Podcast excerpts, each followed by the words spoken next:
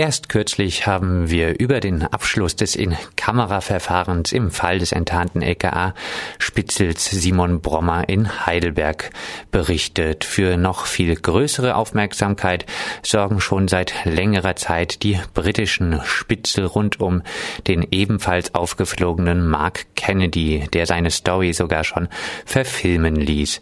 Seit letztem Jahr klagen elf Frauen und ein Mann gegen die britische Metropolitan Police und die halb private Association of Chief Police Officers.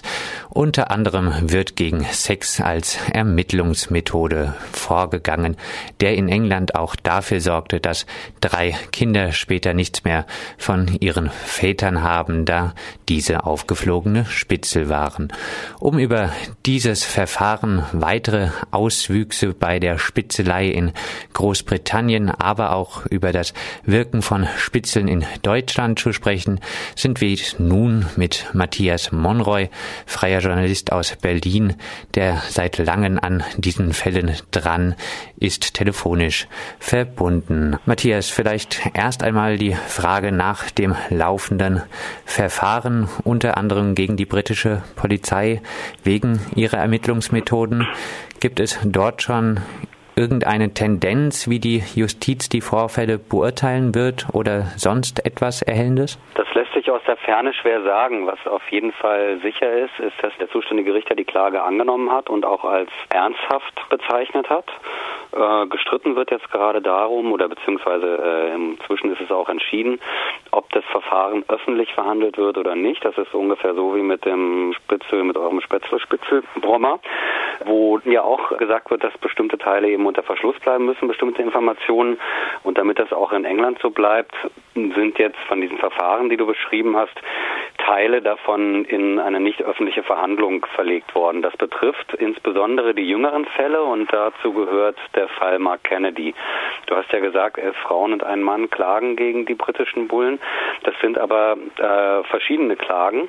Also die zwölf Personen äh, teilen sich auf auf, ich glaube, acht Fälle, ähm, die teilweise 30 Jahre lang zurückliegen. Und der Fall von Marco Jacobs, das ist der, nennen wir ihn mal Kollegen äh, von Mark Kennedy und eben Mark Kennedy selbst. Diese Fälle sind eben, finden im Geheimen statt. Und die sind aber noch nicht verhandelt worden, zumindest weiß man darüber nichts. Also diese Entscheidung ist relativ frisch, die wurde vor wenigen Wochen gefällt. Ein weiteres perfides Detail der britischen Spitzeltätigkeit veröffentlichte kürzlich der Guardian. Verdeckte Ermittlerinnen sollen in den letzten Jahrzehnten in mindestens 80 Fällen die Identitäten gestorbener Kinder und Jugendlicher angenommen haben. Wie hat Mensch sich dieses Vorgehen vorzustellen? Ja, das ist tatsächlich so. Es ist so ein bisschen wie hier mit dem NSU-Untersuchungen. Ähm, es kommen immer mehr Ermittlungspannen raus und man kommt eigentlich gar nicht hinterher, das auszuwerten oder juristisch, politisch aufzuarbeiten. So ist es auch mit der Spitzelei.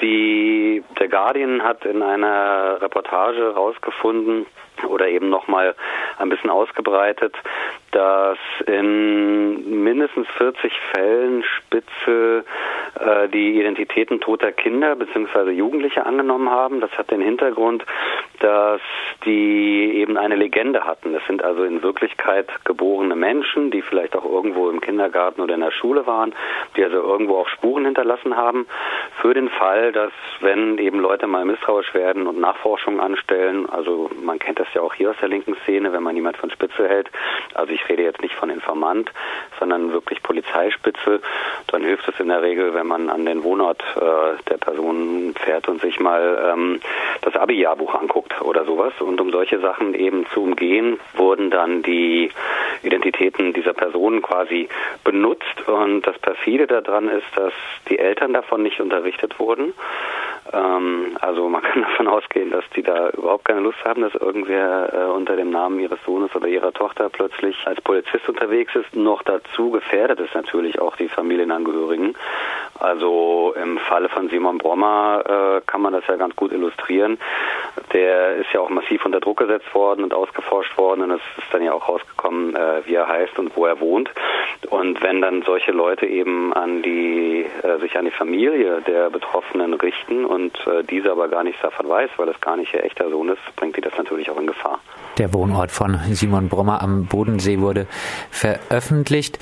Gibt es denn, du hast schon gesagt, es stellt es mir auch ziemlich krass vor, für Eltern zu erfahren, dass ihr verstorbenes Kind nun von der Polizei dazu genutzt wird, um soziale Bewegungen auszuforschen. Gibt es denn Reaktionen von diesen Familien?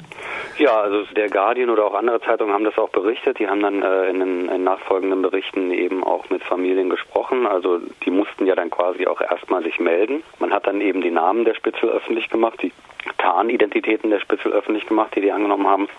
Daraufhin haben sich Eltern gemeldet und die waren allesamt schockiert, ähm, haben teilweise auch angedroht, dass sie dagegen klagen werden. Die britische Polizei ist um Schadensbegrenzung bemüht. Also dort wird behauptet, die Praxis würde seit wenigen Jahren, also ich weiß nicht mehr 2008 oder 2009, auch gar nicht mehr angewendet. Das kann ich jetzt nicht beurteilen. Die Frage ist auch, ob nicht immer noch Spitzel unterwegs sind die sozusagen äh, mit den Identitäten eben ausgestattet sind. Also Mark Kennedy war ja sieben Jahre lang aktiv, bevor er aufgeflogen ist.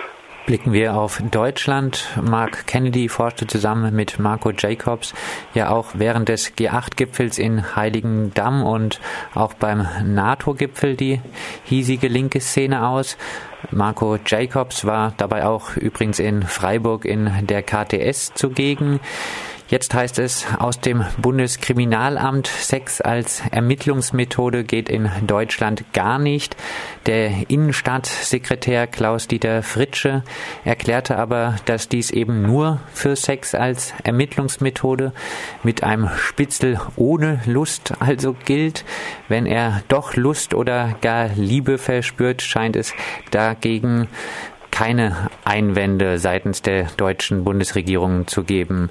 Matthias, wie bewertest du denn diese Aussagen? Ja, diese Spitzfindigkeit, darauf hat Christian Rath in der Taz und in der Badischen Zeitung darauf hingewiesen, dass die Antwort der Bundesregierung ja gar nicht einfach so zu verstehen ist, wie sie erstmal rüberkommt. Da steht nämlich drin, Sex von Spitzeln mit den Ziel- oder den Kontaktpersonen ist in Deutschland nach Rechtsauffassung der Bundesregierung nicht legal. Das geht nicht und das gilt auch für ausländische Spitzel. Das hat die Bundesregierung schwarz auf weiß so auf äh, eine parlamentarische Nachfrage von einem Linksfraktionabgeordneten kürzlich gesagt. Sowas ähnliches hatte der BKA-Chef auch vor zwei Jahren im Innenausschuss schon gesagt, als die ganze Sache dann publik wurde, also im Innenausschuss des Bundestags. Da hat er gesagt, das geht gar nicht. Und jetzt steht aber in dieser Antwort drin, aus ermittlungstaktischen Gründen dürfen die eben keine Sexualität einsetzen. Das ist natürlich, ähm, jetzt hat der Abgeordnete André Juncker auch nochmal nachgefragt, wie das jetzt genau gemeint ist. Die Antwort steht noch aus. Aber es könnte natürlich sein, dass Sie sagen, ja klar, um Informationen zu kriegen, darf er das nicht. Aber wenn er sozusagen äh, sein Tagwerk vollbracht hat und abends seine moralische Spitzelidentität irgendwo an einen unsichtbaren Haken hängt, warum soll er dann nicht mit den Kontaktpersonen der Szene, in der er eh gerade rumspringt, äh, nicht auch Sexualität praktizieren? Das ist natürlich möglich, dass die Bundesregierung sich versucht, auf diese Art und Weise rauszureden.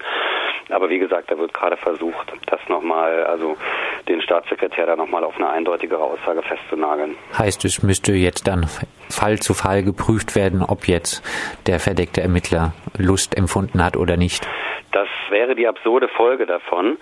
Ähm, dass es darum natürlich nicht gehen kann, liegt auf der Hand. Also natürlich geht es darum, die ganzen obskuren Praktiken der Spitzelei mal auf den Tisch zu bringen und auch, äh, was das sozusagen auch für grundrechtliche Implikationen hat. Also die Frauen in Großbritannien klagen ja nicht nur, oder der auch eine Mann, klagen ja nicht nur wegen Sexualität, sondern ähm, was denen noch ein ganz besonderes Anliegen ist, sind eben die intimen Beziehungen, die sie mit den Personen hatten. Also die waren teilweise eben sieben Jahre lang mit denen engst befreundet, haben die zu Familienfeiern, Begräbnissen, äh, Urlauben und sonst was mitgenommen und sind davon ausgegangen, das sind tiefe, feste emotionale Bindungen und das sozusagen auch dem Freundeskreis so vorgestellt und den Eltern so vorgestellt und schwupp, äh, plötzlich sind die Leute weg, haben womöglich noch ein Kind hinterlassen ähm, und das hinterlässt ja auch ein Riesenloch, das ist ja auch eine enorme Trauerarbeit, die man dann erstmal machen muss und man fühlt sich natürlich gleichzeitig auch noch schuldig, indem man die Leute in andere Zusammenhänge eingeführt hat Also diese,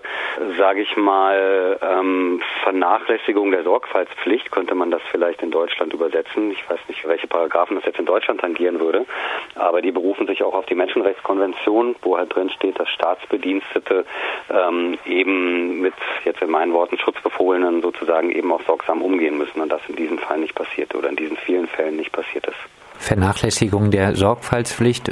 Wegen dem hat ja jetzt auch Mark Kennedy sogar dann Anzeige erhoben gegen die Polizei. Ja, das ist eine echt krasse Geschichte. Der Typ ist ein wirklich äh, geltungssüchtiger Selbstdarsteller und er hatte nichts Besseres zu tun, als die Klage der Frauen jetzt zu nutzen. Bisher hat er ja immer abgeschritten, die Vorwürfe, nachdem die Frauen dann Klage eingereicht haben also mehrere Frauen auch gegen ihn, äh, wegen ihm Klage eingereicht haben, hat er den Spieß umgedreht und hat gesagt, naja klar, meine Polizeiführer wussten ja immer, wo ich übernachte und deswegen müssen die die Verantwortung dafür tragen. Also die haben mich nicht daran gehindert, äh, Sexualität zu praktizieren. Ähm, deswegen sind mir jetzt posttraumatische Belastungsstörungen entstanden und deswegen möchte ich jetzt 120.000 Pfund Schadensersatz von der britischen Polizei haben. Also muss man sich mal vorstellen, was in dem Kopf von diesem Typen vorgeht. Hat er, meinst du, Chancen, dieses Geld zu bekommen oder äh, hat dann doch diese Klage auch Chancen, Hintermänner zu veröffentlichen? Dazu kenne ich auch das britische Rechtssystem nicht gut genug. Wir wissen ja in Deutschland, dass die Justiz äh, in der Regel Klagen von Bullen immer sehr aufgeschlossen gegenübersteht. Hier handelt es sich aber um Zivilverfahren. Das muss man wahrscheinlich einfach auch nochmal anders betrachten.